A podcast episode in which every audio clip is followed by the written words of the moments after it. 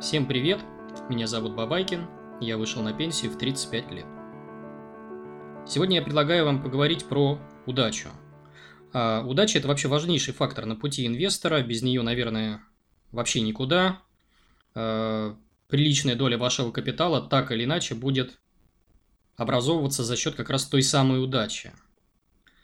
А, ну и в ролике будет звучать много э, э, таких вот фраз, как э, риск, вероятность, то есть я их буду регулярно повторять, так или иначе.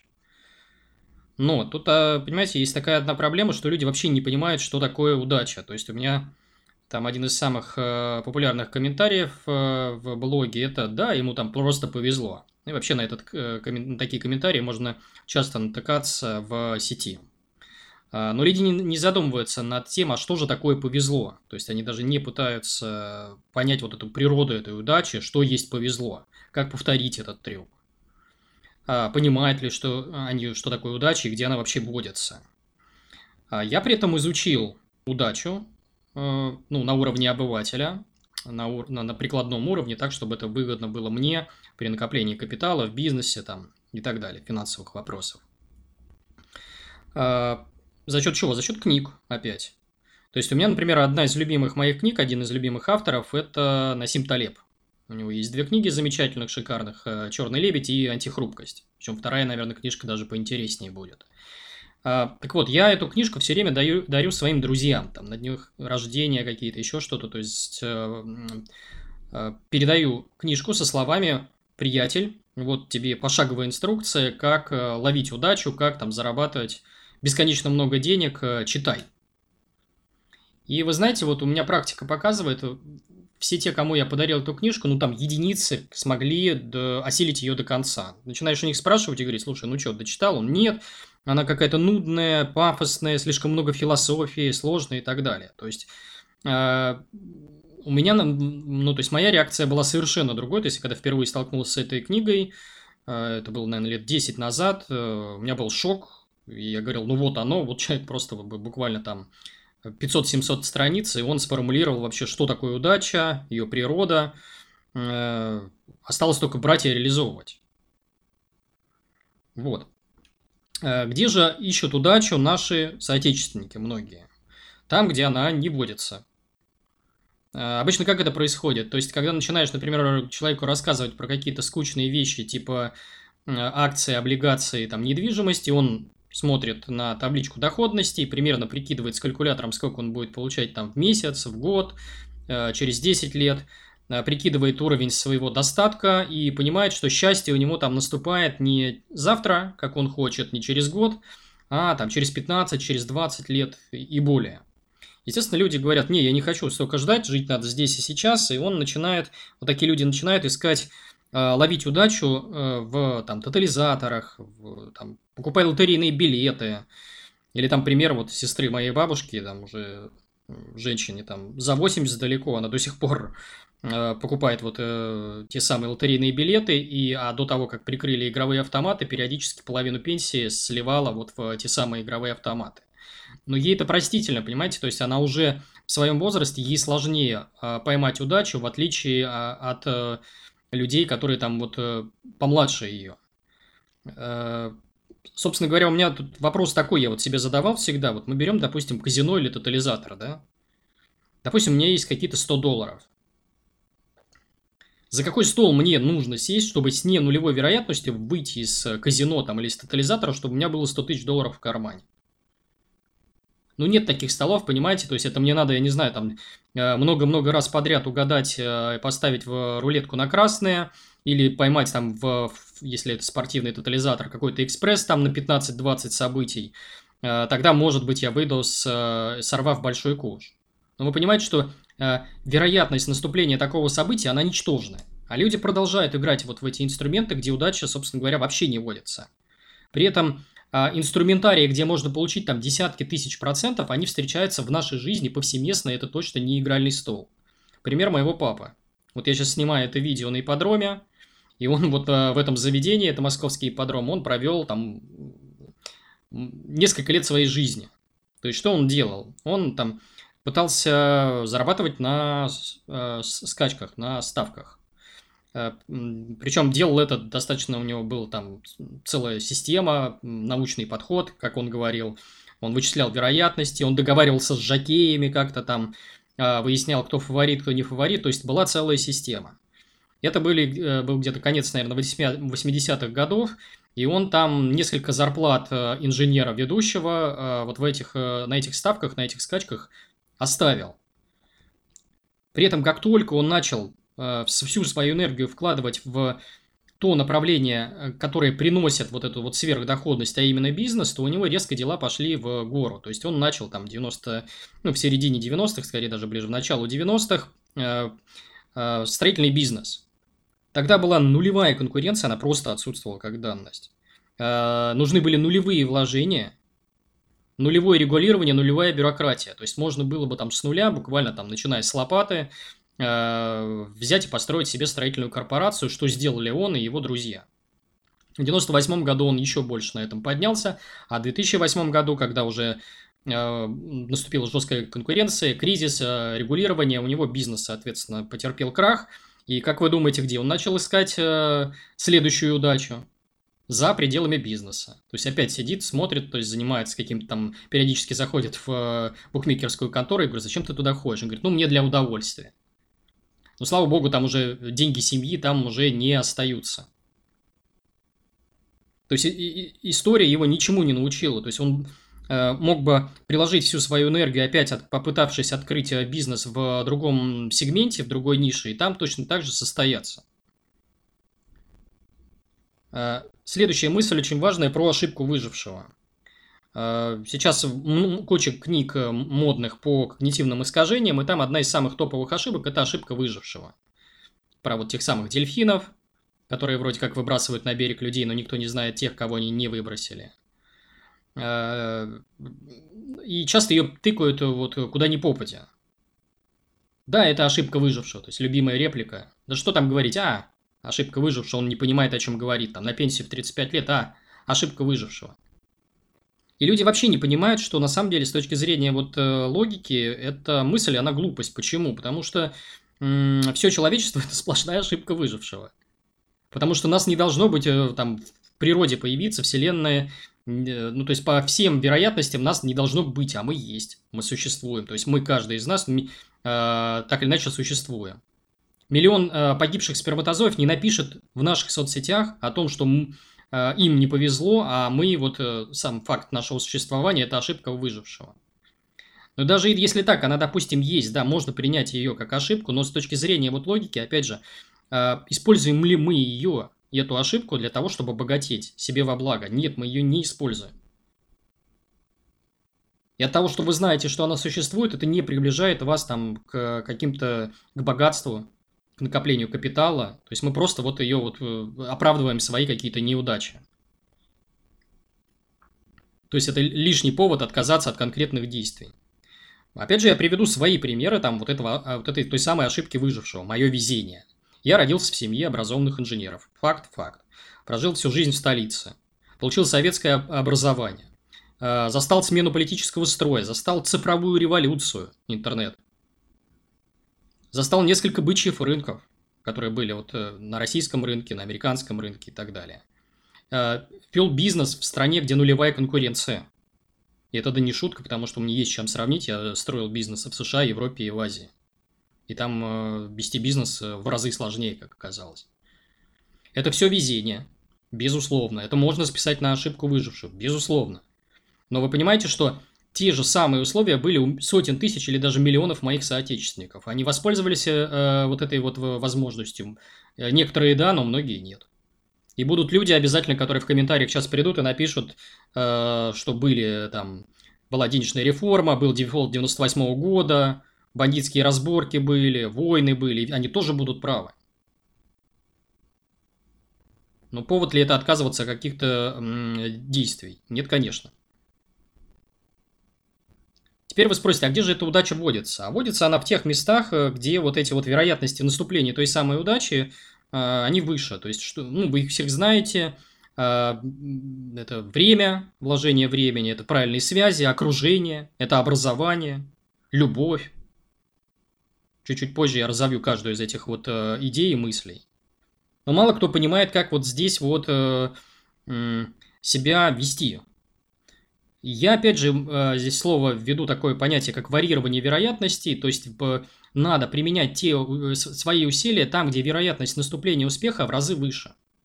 Пример вам приведу. Я хожу в зал, спортивный зал. Мы там занимаемся э, смешанными единоборствами. Это бокс, борьба. Я там, наверное, самый старый в зале. В основном молодые ребята, там по 20 лет, по 25 лет.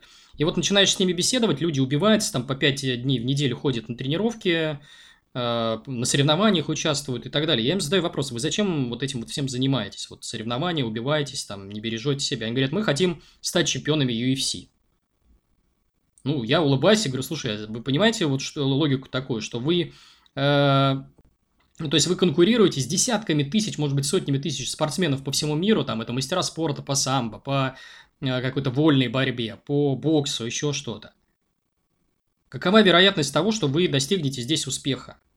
Она стремится к нулю, что вы станете чемпионом одним единственным, потому что даже если вы станете спортсменом вот этой э, по смешанным единоборствам, вы все равно будете зарабатывать копейки, если вы не чемпион. Зачем вам эта карьера? И никто из вас не спросил, как, например, организовывать эти бои, как на, на этом зарабатывают, кто на, этом, на этих боях больше всего зарабатывает.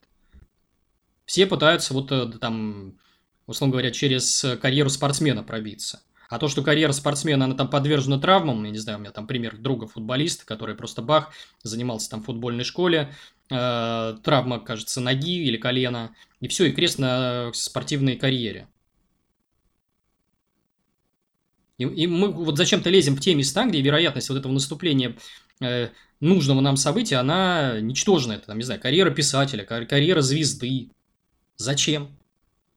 Для сравнения, вот я выбрал, я понял просто для себя, что чем мне нравится бизнес и карьерная лестница, потому что там есть вот это вот варьирование вероятности, оно чаще приводит к успеху. Почему? Потому что первое, я могу быть, к примеру, первым парнем на деревне, просто найти такую нишу, где практически отсутствует конкуренция. Такие ниши постоянно возникают. Если там э, инвестировать свое время, если заглядываться по сторонам, смотреть, изучать. У меня много попыток. То есть я могу и первый, и второй, и третий раз, и четвертый, у меня не будет там крест на моей карьере, как у спортсмена, там, по возрастным вещам, еще по каким-то. Я могу много-много раз рисковать в течение своей жизни, там, каждые пять лет условно. Здесь победитель не получает все, то есть я могу стать чемпионом в какой-то узкой нише. Не выдают здесь кубков, там, призовых мест, медалей. Это очень важная вот мысль. Следующая мысль про умные и глупые риски. Э, вообще у нас вот, если посмотреть пословицы про э, удачу и поговорки, то там вот странная логика такая, что, вот, например, есть пословица такая «пан или пропал». То есть риск, э, риск делают бинарным. Или-или. Или у тебя вот все в руках, или тебе хана. На самом деле не так. То есть я перефразировал для себя в жизни вот эту вот по, поговорку, что пан или не пропал. То есть либо я побеждаю, либо моя вот, вот, вот этот мой провал, он не приводит к каким-то вот э, катастрофическим поде- э, проблемам для моего кошелька, для моей жизни. А как здесь действовать? А здесь надо очень просто. Здесь надо рисковать не деньгами, а временем. И вот пример умного риска, то есть что он из себя представляет. Это, первое, это провал э, моей затеи не приводит к существенному падению моего капитала. Или вообще я не трачу капитал на старте, например, когда бизнес открываю – Э, ну, условно говоря, многие мои бизнесы выстрелившие, они э, появлялись с расходами, там, я не знаю, в 500 долларов. Расходы на юрлица, расходы там на ноутбук. И соотношение здесь риск-доходность, оно кратное или вообще зашкаливает. Почему? Там, потому что вложения могут быть там 500 долларов, а выхлоп там десятки тысяч, сотни тысяч долларов. И обратный глупый риск – то есть, когда ко мне приходят, например, и используют меня как мешок с деньгами. То есть, говорят, слушай, вытащи там из своего капитала, я не знаю, там 10 миллионов рублей, сейчас какую-нибудь модную тему замутим с недвижимостью. Я, я спрашиваю, а какая там доходность? Они говорят, ну, 20% годовых. И вроде это нормально звучит, все, все здорово. Но я понимаю, что э, тут, я говорю, слушай, я могу потерять 10 миллионов рублей, чтобы получить всего в два раза больше, чем традиционные инструменты. Типа акции, облигации там и бумажной недвижимости. Зачем мне в такой риск втягиваться? Я хочу не так, я хочу вложить 500 долларов, вычислить 10 тысяч процентов, а свой капитал основной сохранить. У меня нет э, своих денег. Если ты пришел ко мне за деньгами, у меня их просто нет. Я не мешок с деньгами. Я могу вложить там свое время, свою экспертность. Применить. Это важное отличие, потому что, вот еще раз, при в умном риске у меня попыток сколько угодно. Ну, не сколько угодно, а вот несколько отрезков там жизненных, там 5, 7, 10. Это много. Опять же, про варьирование вероятности, продолжаю. Следующий пример – это пример с криптовалютами. Э, не знаю, у меня сейчас лента Фейсбука забита вот этими свидетелями биткоина по 50 тысяч долларов. Периодически стучатся друзья и начинают мне вот эту вот ерунду втирать, что типа вот смотри, биткоин там 50 тысяч долларов, скоро мы на э, Луну полетим. Я ему задаю, слушай, товарищ, ты вообще забыл, на чем ты сделал основные деньги в крипте? Он на чем? Он спрашивает меня.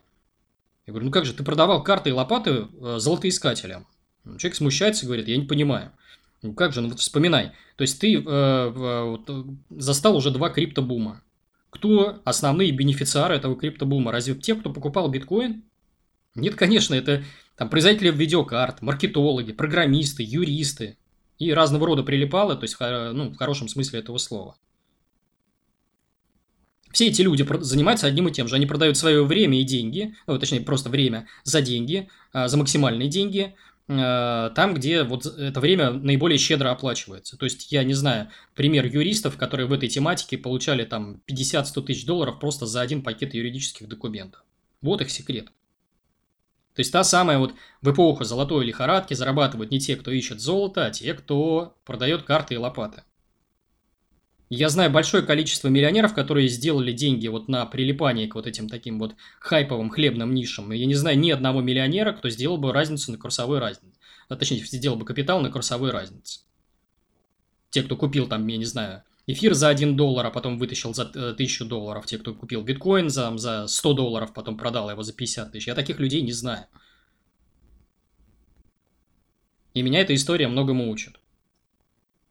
Далее, следующий момент. Э, еще один пример варьирования вероятности. Это э, пример девушки. Представьте себе, что я бы был бы девушкой, я бы считал бы, что у меня главная вот удача – это правильно найти мужа, выскочить замуж. Да? Немножко ущербная стратегия, мы не будем сейчас этого касаться. Там морали, этики, там еще чего-то. Просто вот примем эту данность. Так вот, значит, я, допустим, девушка, я сижу на сайте знакомств, хожу на свидание, там раз в неделю. И я там читаю переписку, смотрю, грамотно или неграмотно человек пишет, как он выглядит там, как он рассуждает о чем-то. И, соответственно, выбираю на свидание только с теми, которые вот действительно достойны внимания, как люди. Не хамят там, э, ну, какие-то бизнесмены, высококвалифицированные специалисты, еще что-то. И у меня здесь, понимаете, какие у меня здесь риски, как у девушки? То есть, ну, самый худший риск это что? Это что у меня в подъезде напишут, что там, я не знаю, Светка э, какая-нибудь нехорошая девушка. Это если я их буду домой водить. Либо, э, что там еще? Если я неправильно буду, как бы, э, следить за своим здоровьем, я какую-нибудь болячку процеплю. Если я, опять же, э, не буду за этим следить. Других рисков вообще нет. При этом риск, э, точнее, вероятность наступления вот той самой удачи, особенно если я девушка приятной наружности, она очень высокая. И девушки понимают про удачу намного больше, чем, я не знаю, там, как в книжке у Талеба того же был пример с таксистом. От того, что таксист сделает там, я не знаю, 30-40 э, э, заказов в день, вероятность наступления у него удачи, она стремится к нулю. А девушка, правильно сходив на свидание, может сорвать себе куш. А другой вопрос, что там уже в браке у него могут быть какие-то другие проблемы, связанные с там, манипулированием деньгами и так далее. Но это уже, опять же, другой вопрос. Здесь мы говорим в первую очередь про варьирование вероятностей. Или еще пример. У меня вот часто любят э, в комментариях приводить э, пример э, географических перекосов. То есть, о, опять Москва тут рассуждает о жизни, доезжайте вы на за 100 километров, да у нас в регионе зарплаты по 20 тысяч рублей. Я не отрицаю, что так оно и есть. Действительно, там, да, если смотреть там медианную или среднюю зарплату по регионов, то без слез не взглянешь на это. Ну и что, это повод бездействовать? Но люди цепляются вот за эти рабочие места, значит, либо их все устраивает, либо они ничего не хотят с этим делать. И обратный пример, пример инвалида-колясочника. Человек, он на меня работал из глухой э, глубинки, из глухой провинции. Он понимает, что вот он в своих условиях, он ну, просто не может передвигаться нормально. Он с точки зрения конкуренции на местном рынке, ну, вообще никто. Мосты сожжены, все, у него и выбора нет. Он смотрит, начинает оглядываться со сторонам, видит у себя компьютер с широкополосным интернетом, начинает там осваивать профессию. Благо профессий много. Дизайнер, программист, там художник-иллюстратор, копирайтер, еще кто-то. Там сотни уже профессий в интернете есть, высокооплачиваемых. И выходит на глобальный рынок. Он для него уже вот такое понятие, как местный рынок, оно отсутствует. Он, ну все, мосты сожжены. И, естественно, он получает, да, ну, я не знаю, в полтора, в два, может быть, даже в три раза больше, чем здоровый житель его региона. Он знает про удачу гораздо больше. Он варьирует вероятности. Вы скажете, ну, не всем там за э, компьютером сидеть и зарабатывать. Почему? Что значит не всем? Допустим, вы говорите, хорошо, ладно, не хотите вы за компьютером сидеть, но, опять же, вы э, не миритесь с ге- э, географическими какими-то недостатками. Ну, попали вы в депрессивный регион, делайте все, чтобы оттуда выбраться. То есть там, где вероятность наступления более благоприятного сценария, она больше. Именно поэтому у нас миграционные сейчас потоки в большие города, миллионники. Потому что люди понимают, что там вероятность заработать больше, она выше. Чего жаловаться-то? А, следующий пример. Я вот беседую с дочерью периодически. Она сейчас у меня открыла а, свой первый бизнес. А, я напомню, да, для слушателей, что мне уже 38 лет, а не 35 лет. Я несколько лет на пенсии, соответственно, чтобы не было вопросов по возрасту. То есть она уже опередила своих сверстников, она не пошла в институт, и она занимается творческим бизнесом, бизнесом, связанным с творчеством. Э, ну вот после последние несколько месяцев она уже живет полностью за свой счет, я практически ни в чем не, не помогаю. Ну, разве что подкидываю ей заказики вот на комиксы. Работает она на дому, подчеркну. И она, с одной стороны, скромничает, а с другой стороны, я ей всегда говорю, что, слушай, дочь, ты про удачу, про риск и про правильные вероятности э, возникновения нужных тебе вот вероятностей понимаешь намного больше, чем 95% э, многих бизнесменов. Не то, что там твои сверстники, а про бизнесмены меньше знают про удачу. И ты, я говорю, у тебя такой бизнес, что у тебя провал, не, провал твоей затеи не приведет к разорению. Отсутствие клиентов не приводит к разорению, потому что ты там можешь перебиться там, за счет накопления, за счет какого-то там э, снижения своих расходов. У тебя нет аренды, то, что есть у огромного количества бизнесов. На ремонт ты не тратилась, дорогущий. Ты на рекламу тратишь какие-то копейки, потому что у тебя в основном сарафанное радио работает с твоей предыдущей работы. Порог входа у тебя достаточно высокий, потому что то, что ты делаешь руками, а, условно говоря, человек улиц с улицы не повторит. И я говорю, с точки зрения удачи у тебя вот эта вот доходность, то есть, условно говоря, если взять, сколько ты вложила там, ну, точнее, мы вложили в первый бизнес, соотношение риск-доходность, то есть, ну, мы, по сути, я не знаю, там, с первого месяца работы отбили все траты. Дальше она просто берет и живет сейчас на вот эти вот э, э, траты первого месяца для открытия своего бизнеса ну, по сути, закупить средства производства.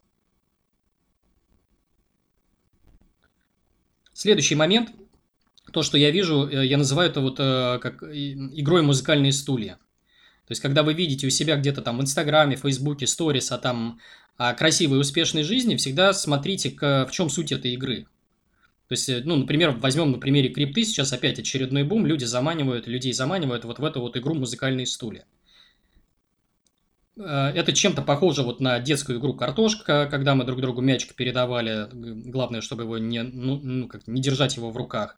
Это похоже вот на те стулья музыкальные, когда идет музыка, и кому-то всегда стул не достается.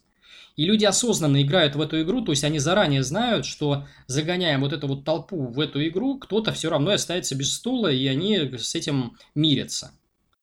Говорят, ну ладно, главное, я вот знаю, что я вот в, в этой игре точно не буду последним. Здесь надо очень аккуратнее. То есть я, во-первых, э, слушателей а, и зрителей призываю вообще в эти игры не играть, а если уж вы пришли на эту поляну, ну, то как минимум становитесь организатором игры в музыкальные стулья, точно не участником. Потому что я не знаю никого, кто бы в этой игре бы а, на длинной дистанции а, побеждал бы. Вы скажете, слушайте, а чем это отличается от рынка акций? Я вам скажу, потому что рынок акций это совершенно другое, потому что здесь, если вот рассуждать как инвестор, мы ни у кого прибыль не отнимаем. Мы забираем прибыль, от которой отказались другие. Мы живем за счет дивидендов. А не вот этой вот, как в горящий уголек, горящую картошку друг друга перекидываем. У меня нет задачи, чтобы мой актив завтра подорожал там в 5-10 раз.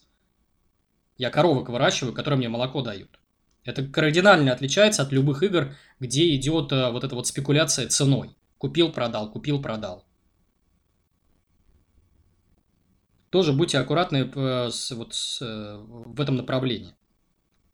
Следующий момент, я его называю э, антиудачей. Что здесь имеется в виду? Ну, смотрите, вот я никогда, например, стараюсь не покупать книжки про успех, биографичные книжки про успех каких-то бизнесменов. То есть раньше покупал, мне это не очень нравилось, но потом я просто перестал это делать. Почему? Потому что в этих книгах практически отсутствует анализ. Ошибки, какие-то поражения, что они сделали не так, почему они вот именно так поступили. То есть здесь просто рассказывается об успехе. Мы пошли, сделали это, сделали потом вот это, и у нас получилось вот это. Их опыт протух, понимаете? То есть смысл повторять этот опыт, он Э, ну, нет никакого в этом смысла. Точно так же по этой же причине я не хочу слушать истории победителей в лотерею. Там, как я с утра встал, помылся, почистил зубы, пошел там к будке к, по продаже лотерейных билетов и купил билет и выиграл. Вот делайте так же, продолжайте чистить там зубы, вставать по утрам и надеяться. Смысл? Или там покупатели биткоина там за 900 долларов. Но при этом я обожаю э, изучать ошибки потому что они у всех э, более-менее одинаковые. Собственно говоря, львиная доля моего блога, видеоблога, она как раз посвящена изучению вот этой антиудачи, потому что мы все совершаем одни и те же грабли наступаем. Я очень люблю слушать вот эти вот истории. Чувства, которые нам мешают инвестировать. Там, страх, эго, зависть и прочее. Это там попытки родственников атаковать ваши там накопления. Это выстрелы в ногу различные. То, что я вот называю антиудачей. Ну и напоследок я бы, э, что мне вспоминается? Мне вспоминается две вещи. Первое это анекдот. Помните, вот был анекдот про человека, который э, все время жаловался там Богу о том, что ему все, во всем не везет, молился, еще что-то, и рано или поздно он услышал такой голос э, «Купи хоть лотерейный билет». И второй момент, что мне вот вспоминается, это выпуск Яралаша, где человек пытается зимой при помощи удочки ловить рыбу, ему голос кричит, что здесь рыбы нет, и здесь тоже рыбы нет. А он спрашивает, а кто это говорит? Директор стадиона. Так вот, те люди, которые сейчас пытаются ловить удачу, они те самые рыбаки на стадионе. Изучайте удачу. Благо, уже все написано в книгах. Это все, что я хотел сказать э, на заданную тему. Призываю э, зрителей, слушателей подписываться на мой YouTube канал, ставить колокольчик, чтобы вам уведомления приходили, все уведомления. А, старайтесь ставить лайки и комментарии оставлять. Почему? Потому что это мне помогает пробивать алгоритмы YouTube. А, Еще у меня есть телеграм-канал, где я публикую материалы, которых нет и не будет в YouTube. А, кроме того, есть Инстаграм, где я выкладываю в формате картинок и комиксов какие-то занимательные идеи, мысли, которые могут тоже вас зацепить. Обязательно подписывайтесь. А, я призываю вас подписываться, если вам не нравится моя физиономия на обложках, если вам не нравится видеоряд, который я выкладываю в YouTube, пожалуйста, призываю вас скачивать подкаст в формате MP3 эм на Яндекс Музыке, Apple подкасты, Google подкасты. И там слушать в формате аудио везде, где только можно. В пробках, в метро, на тренировках, на прогулке и так далее. А, ну и книжки, конечно же. У меня вот есть книжка «На пенсию в 35 лет» и вторая книжка, продолжение первой, а, называется «Fuck you money». А, заказывайте их. А, здесь я обобщил весь свой опыт. Книжки стоят копейки, 176 рублей. Есть формат аудио, MP3, эм то есть голосом можно послушать. Тоже призываю а, вас всех их приобретать. Всем спасибо, всем пока. С вами был Бабайкин.